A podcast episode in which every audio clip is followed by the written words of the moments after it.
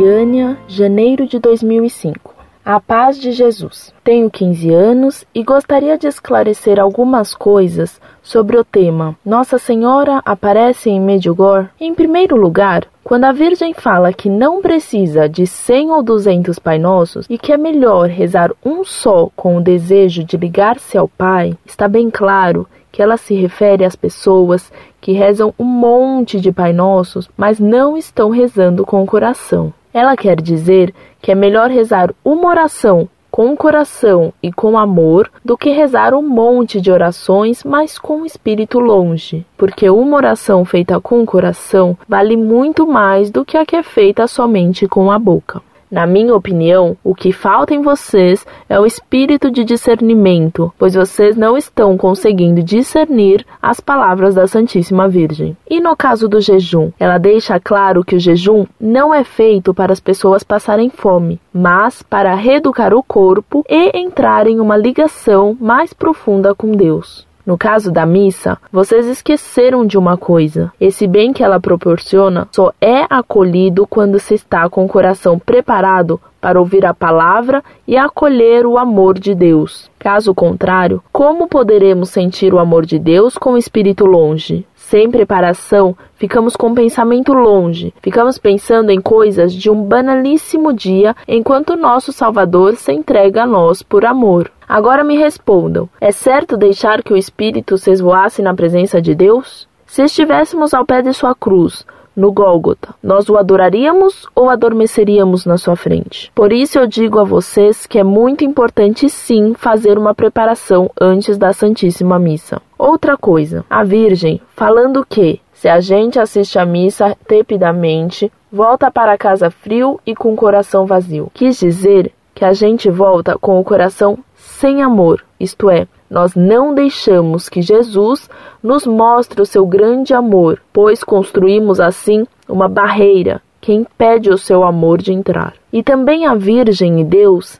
não querem que façamos coisas por obrigação, e sim por amor. Amor aos nossos irmãos, amor a Ele. Portanto, não devemos ir à Santa Missa por obrigação. Em segundo lugar, Quero esclarecer que a Virgem Santíssima não falou: venham à missa para demonstrarem seu amor para comigo, como dito no texto. Ela sim falou: demonstrem o seu amor vindo à missa. E mesmo se ela tivesse falado o que vocês escreveram no texto, por que não demonstrar o nosso amor a ela, uma vez que, amando a nossa mãe e a honrando, estamos fazendo o mesmo com Deus? Sim, porque os corações de Maria e Jesus permanecem juntos totalmente errado que vocês disseram que Deus louva aquele que faz a sua vontade, mesmo sem sentir e desejar. Erradíssimo, porque na verdade ele fica com o coração magoado com aqueles que fazem sem querer ou de má vontade. Deus se contenta com as pessoas que vão a Ele com humildade,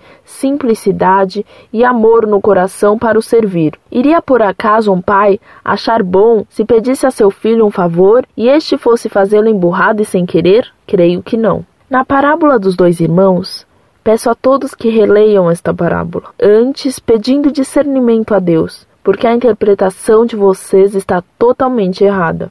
A finalidade da oração é sentir Deus e também pedir misericórdia a Deus por tantos pecados e ofensas, vivenciar o amor de Deus. E a felicidade provém sim de sentirmos o amor.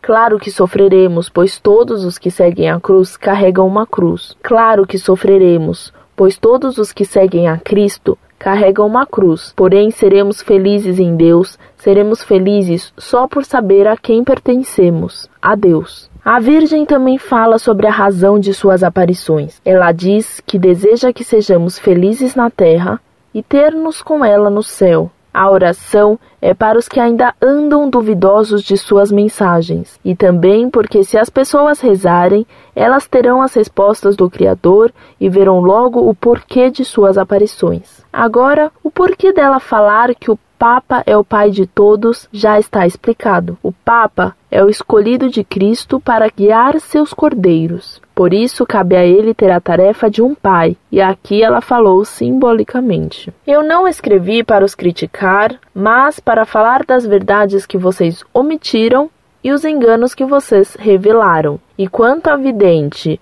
Vasula Ryden, foi pelos seus livros com poderosíssimas mensagens de Jesus que eu me converti, pois eu era protestante Vivia negando o amor de Deus, transgredindo a sua lei, mas, pela infinita misericórdia de Deus, eu me converti graças aos seus livros. Meus irmãos, peço a vocês do fundo do meu coração que não me entendam mal por esta mensagem e que orem bastante a fim de que o Espírito Santo ensine a vocês cada um dos seus dons. Encarecidamente, peço também que reparem o mal com o bem, porque o mundo precisa de grandes reparações. Porque se o nosso Deus é um Deus de misericórdia, também é um Deus de justiça. Gostaria que vocês colocassem minha mensagem no espaço do leitor e que a paz de Jesus e o amor de Maria cubra a todos vocês.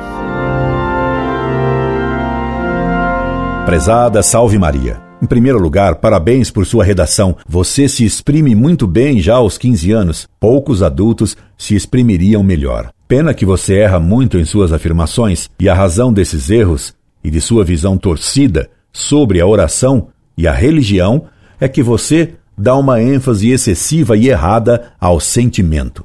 Daí você tirar conclusões pouco caridosas a nosso respeito, pondo em dúvida se somos católicos mesmo. Curioso que você diz ter se convertido lendo a tal Vassula, que nunca foi católica mesmo. Ela é confessadamente uma pessoa cismática e suas afirmações são heréticas. Por isso, estranhamos que, de sua leitura, alguém possa realmente se converter. Mas, como Deus escreve direito por linhas tortas, tomara que pelas tortas linhas de Vassula você tenha lido direito e se tornado católica mesmo. Seria uma primeira vez que uma árvore má produz bom fruto. Sim, somos católicos apostólicos romanos mesmo, e não por sentimento, mas por fé, que é uma virtude intelectual e não um sentimento, minha cara. Você nos permite responder suas acusações e suas críticas, havendo algumas bastante juvenilmente um tanto azedas, mas que lhe perdoamos por seu ardor. Você nos diz que a finalidade da oração é sentir Deus e também pedir misericórdia a Deus por tantos pecados e ofensas.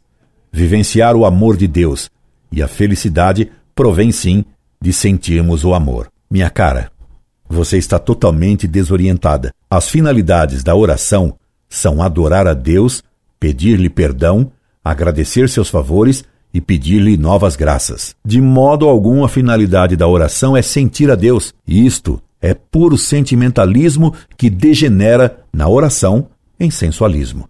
Você está sendo muito mal orientada na oração e em suas cartas. Converse com o padre que a orientou e pergunte-lhe de que tratado de mística ele tirou essa ideia de que a finalidade da oração é sentir a Deus. Minha cara, todos os mestres em meditação e mística católica condenam a busca de sentimentos na oração. Se Deus não los dá, muito bem, mas eles não devem ser procurados como fim. Aliás, é impossível sentir a Deus. E a felicidade, minha cara, não provém de sentir o amor. Isso é puro romantismo e não catolicismo. E como cheira a existencialismo e a modernismo sua expressão, certamente recebida de outros, de vivenciar o amor. Isso parece texto de mau sermão de algum padre que andou lendo autores modernistas. A felicidade, minha cara, provém de cumprir e aceitar a vontade de Deus. E nela, la voluntà é nostra pace, diz Dante, parodiando São Boaventura. Em tua voluntà, pax nostra. Você está completamente errada ainda ao afirmar, e também a Virgem e Deus não querem que façamos coisas por obrigação, e sim por amor. Amor aos nossos irmãos, amor a Ele. Portanto, não devemos ir à Santa Missa por obrigação. A primeira prova de que temos realmente amor a Deus é que desejamos obedecer a Sua lei e a da Santa Igreja, sua frase acabaria levar a dizer que, não tendo amor, se está desobrigado de obedecer. Não é desse modo que imitaremos a Jesus. Se fez obediente até a morte e morte de cruz. Quanto ao que é melhor, rezar bem poucas orações do que rezar mal muitas orações, é evidente que é preferível a primeira hipótese, e não entendemos de onde você tirou que defendemos o contrário. Sobre a tal Vassula Haydn, discordamos totalmente de sua opinião sobre ela. Leia em nosso site o trabalho publicado a respeito dessa falsa vidente. Quanto a Medjugorje, Roma já se pronunciou a respeito disso, condenando essas falsas aparições. Pedimos, sim, perdão por todas nossas falhas e pecados e rogamos também que Ele nos dê, a todos nós, a nós e a você também, minha cara, o verdadeiro espírito de discernimento que não nos faça enredar-nos em sentimentos enganadores. Incorde Jesus Semper, Orlando Fedeli.